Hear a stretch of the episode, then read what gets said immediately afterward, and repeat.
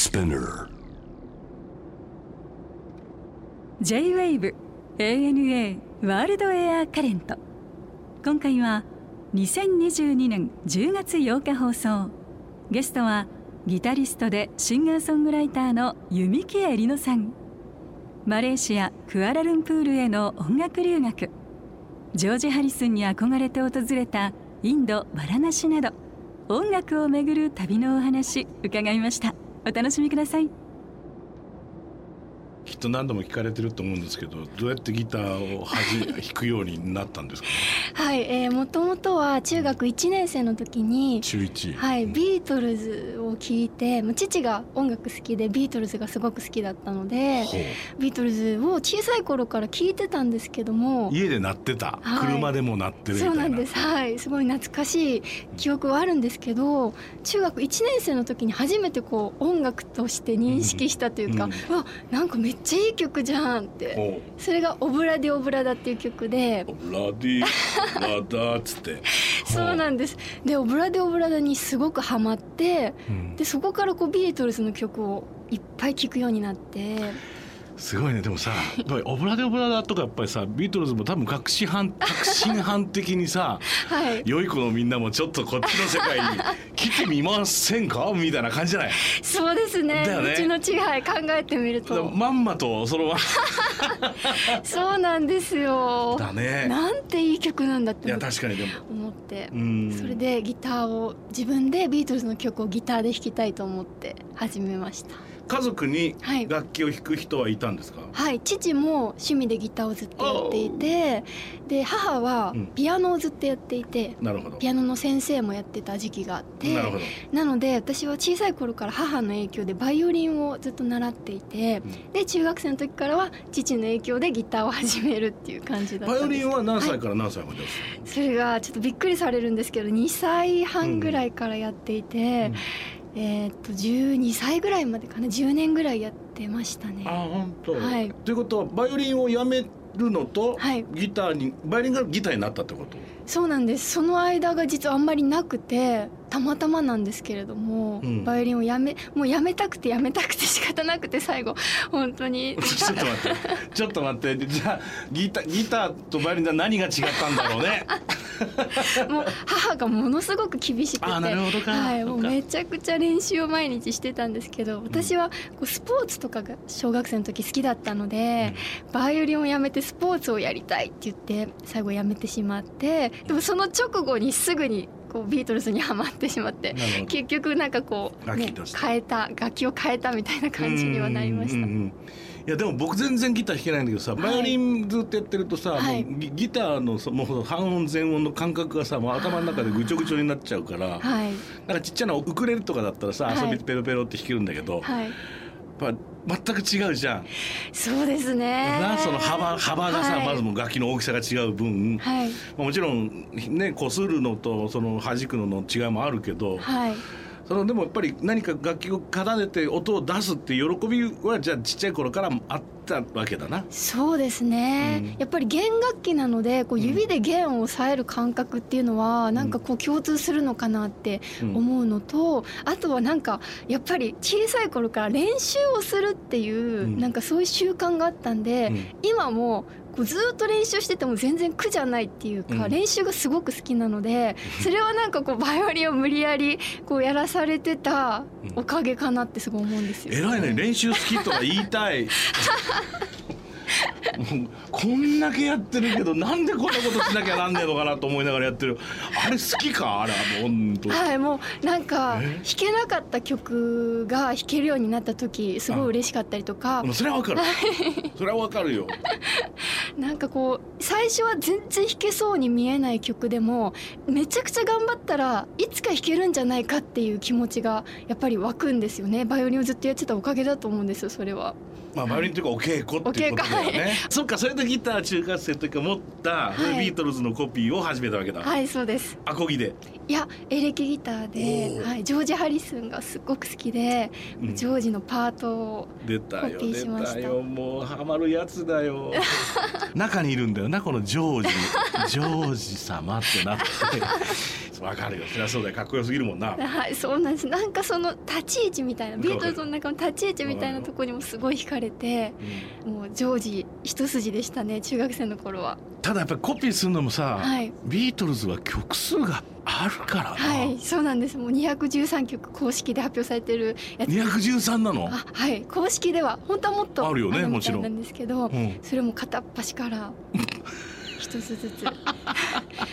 楽しかったです本当に。ああそうか、はい、でその後自分でバンド組んだりして音楽の道に進んでいくと、はい、そうですね。自分で曲作りとか始めて、うん、はい、コピーだけじゃなくて、うん、歌ったりとか、うん、曲作りして自分でライブとかもやりだして、ミュージシャンになりたいなと思いましたついこの間まで、はい、クアラルンプールに留学してたって聞いたわけよ。そうなんです。これはさでもさ、はい、もうプロのミュージシャンとしてやり始めてもう一度留学しようと思ったきっかけ、はい、そしてなぜクアラルンプールなんですか？そうですね。もう本当にいろんな思いがあるんですけどやっぱり一番はうんやっぱり音楽を10代の頃から仕事としてやってきて、うん、なんかこれからもずっと続けたいなっていう思いがこの30歳を迎えてすごく湧いてきて、うん、と思った時に長く続けるために自分は今勉強したいってものすごく思ったんですね。うん、でちょうど今時間もあるなって思って、うん、で今行こうと思って留学、まあ、国内でも勉強はできると思ったんですけど、やっぱり海外に留学するっていうのは憧れがずっとあったんで、今行こうと思ってまずは行きましたね。でもさ、ビートルズ好きで ジョージ好きでそれでロックでポップスやってってたら、はい、まあ普通イギリス行くか アメリカ行くかそうですよね。って感じじゃん、はい、普通はさ、はい、なんかクラシックやってたらウィーン行くかザルツ行くかあるいはニューヨーク行くかとかって感じじゃん普通、ね、留学しますって。そのさマレーシアのクアラルンプールをチョイスする そこはどういうきっかけだったんですか？きっかけは出会い？いやもう本当にマレーシアには一回も行ったこともなかったんですけれども、うん、こう留学したいと思った時にやっぱりアメリカヨーロッパすごく高くてまず学費も生活費も高くてなんかヨーロッパアメリカ以外にないのかなって思ったんです留学できるとこ。ですっごい調べて、うん、そしたらこうインターネットで音大世界音大ランキングみたいなものを発見して、うん、その時にクアラルンプールの通った大学がすごく上位に入っていて、うん、なんだこれはと思って、うん、マレーシアって考えたことなかったんですけど、うん、そこからこうマレーシアのことをすごい調べ始めて、うん、あマレーシアって面白い国だな行ってみたいと思って本当に勢い勢いですかね？ビビッとというかマレーシアが呼んでいたというかですね。行ってみようと思って行きました。すごいね。つてなく。何もなくはい。コネクションもなく。なく。とりあえずマレーシア音大かな、はい、みたいな、はい、賭けだわ。はい。何を勉強しに行ったんですか？えっと、一応学部はコンテンポラリーミュージックで、うん、えっと、私はやっぱり音楽理論を一から基礎から勉強してみたかったので、うん、理論って何？要するに和声だったり大法だったりってこと？はいはいまあ、実技というかそうギターのレッスンだったりとか、はい、まあ、その座学みたいなものたくさんあったんですけど基本的には音楽理論を中心にこう一通り大学でできる勉強をしてきたっていう感じですね。はい、それは先生はもうもちろん出会ってから、もう行ってから初めて会うみたいな感じ？はい。まあ教室に入ってきてあこの人が先生かみたいな感じで。はい、で楽しかったですか？楽しかったですね。でも本当に時期がちょうどコロナ禍で、うん、入国したその日からロックダウンになってしまってマレーシアが。入国したその日からロックダウン。そんなことが。それはつれえな。そうですね。だからしばらくオンライン授業を受けてたんですけれどもでも結果的にものすごく家で練習したんですよね。もう外にも出られないしやることがないからオンライン授業受けてあとはずっとギターを練習したり好きなことを弾くっていう、うん、振り返ってみるとなんて真面目な音大生だったんだろうってすごい思って、うん、なんか良かったのかなって思ってるんです今。逆に言うとそれしかできないんだ。そ うそうですね。本当に。でもなんかせっかくこんなね一年発起してやってきたのに何もできないなんてと思って真面目にギター練習しようかなとかあとちょっと動画撮って配信してみようかなとか、うん、なんかやらなきゃと思って練習してましたね。えじゃあ街はそんなに見られてないわけ？そうですね。今年の春頃からすごく突然自由に規制がなくなって出歩けるようになったので、うん、本当にこの数ヶ月45ヶ月ぐらいですかね、うん、は外にすごく出て街を歩いて楽しみましたね。活気も戻ってきてて。どんな街なんですか？僕クアラルンプール行ったことないんだけど、はい、そうなんですね、うん、なんとなくイメージとしてはさ、インド的なものと中国的なものがこうミクスチャーされてる感じはするんですけど、そうですね、まあ、インド系の方中国系の方マレー系の方、とたくさんの方いらっしゃるし外国人もたくさん住んでらっしゃるので、本当に私もなんだろうつかみどころがなくて本当にいろんなものがミックスされててまあでもすごくアジアだなって感じる謙遜もあるし、うん、こうすごく栄えてるところもあれば、うん、すごくこうアジアの下町というか、うん、まだまだこう現地の人ばかりがいるようなこう、現地感あるようなところもたくさんあるし。うんすごく捉えどころがないなって思ってますね。街の匂いとかは割とスパイシーだろ？インドインド的な感じすんの？そうですね。やっぱインドの街中華系の街でも屋台とか多いでしょ？めちゃくちゃ多いです。だからななんかこう街にさ、はい、こうフードの匂いがさ、はい、食べるもののバーンっていう感じとああとあれはカブのププププブブブブブブブって音はするもうめちゃくちゃそうだよねパリパリパリパリパリパリパリパリパリでしょ、はい、だからあの感じがやっぱあのこう東アジアのイメージは強いですよねちょっと南に行けば行くほど特にねあ本当え、ご飯は口にはあったんですか？もう本当にご飯が美味しくて美味しくて私も本当になんかそういうちょっと日本では馴染みのないような 本当？こうなんかこうちょっとわけわからない何これみたいなものが本当に昔から大好きで日本でもちょっとそういうお店に行ったりとかミャンマー料理のなんだこれみたいなもの食べに行ったりとかよくしてたので、うん、本当に食事が好きっていうのもやっぱりクアラルンプールに惹かれた理由かもしれないんですけど。例えばどどういうものが代表的なものっていうかみんな知ってるポピュラーな料食べ物って何があるんですか？やっぱりナシレマですかね。マレーシアの国民的料理ナシレマっていう。ナシレマ、はい、ナシっていうのはご飯でしょ、飯のことだよね。ナシ、はい、でレマはこう蒸すとかそういう意味なんですけど、はい、ご飯があって、うん、えっと、揚げた鶏がまあ定番ですね。フライドチキンが乗ってて、うん、でゆで卵、うん、できゅうりがちょっと乗ってて、ピーナッツと、こうなんか小魚の揚げたやつが乗ってて、もうマレーシアではこれが一番健康な食事で、あそうですか。もうみんながもう大好きなものって言ったらナシレマ。だそうです、あそう。えそのチキンのその揚げたやつってのはどういう状態？で我々の感覚から言うと唐揚げに近いんですか、い、やもうこうなんていうんですかこうももとかをこうなんか丸揚げにしたようなものがポンと乗っていてで辛いソースサンバル。サンバルね、まあ、インドネシアとかでも食べるやつ、ね、はい乗ってて、うん、何回も食べましたね。めちゃくちゃ安いのでとにかく。大体い。くらぐらい持ったら屋台になって買えるいけるんですか？あもうそうですね。300円あったらもうお腹いっぱいですね。いいねあとこれは韓国料理も好きで これサムギョプサルっていうのはどんなやつだっけ？サムギョプサルはですね韓国料理のあの豚肉ですね、うんはい、豚肉のバラ肉を焼いて、うん、切って、こう葉っぱ三種で包んで包んで食べる食べるやつです。まあ無限ループだわあれ美味しいよね。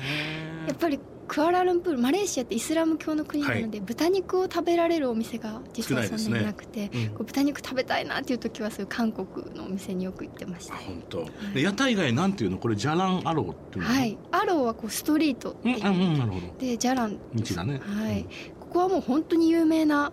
観光ブックに絶対載ってるこう有名なこう、屋台がぶわーって並んでるところなんですけど、はい、もうここが大好きで、ね、はい、もう元気になるんですよね、ね、活気があって、はい、そしてサムギョプサルもそうですけど特にこのバーベキュー？あこれはお店ちょっと紹介していただけますか？はいこれはどんどんコリアンバーベキューっていうお店とかハナン BBQ っていうこれサムギョプサルのお店なんですけど、うん、韓国の方が経営されてて、はい。うんあ美味しいめちゃくちゃ美味しいなって思ったお店を紹介し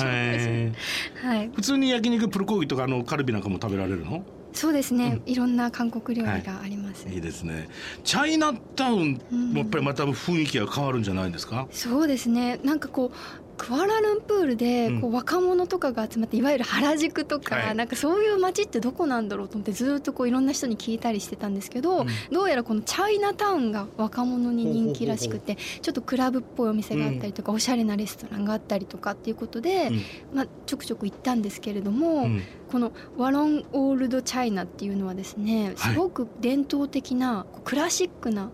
ニョニャ料理っていうマレーシアの伝統料理で中華料理とマレーシア料理がこう融合したような伝統的な料理。このニョニャ料理ってすごい有名なんですけど、うん、これが楽しめて内装もすごくクラシックなマレーシアンチャイニーズって感じのお店で、うん、なんかそういうおしゃれなレストランがたくさんあったりするんですよねこのチャイナなるほどね、はい、やっぱりどこでもそうやって若者が集うところって出てくるからね、でそこでやっぱ面白い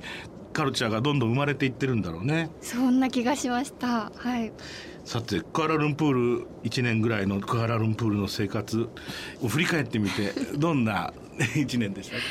そうですね。やっぱりあまりこう外に出られなかったんですけれども、うん、そのやっぱり勉強をしたいっていう気持ちで行ったので、はい、その目的は本当に達成できたなと思うので、うん、すごい満足というかそしてやっぱりクアラルンプールっていう街がすごく好きになったので、これからどんどんどんどん何回も通って、うん、もっともっと楽しんでいきたいなっていう気持ちがすごく今湧いてます、ね。いいね。はい。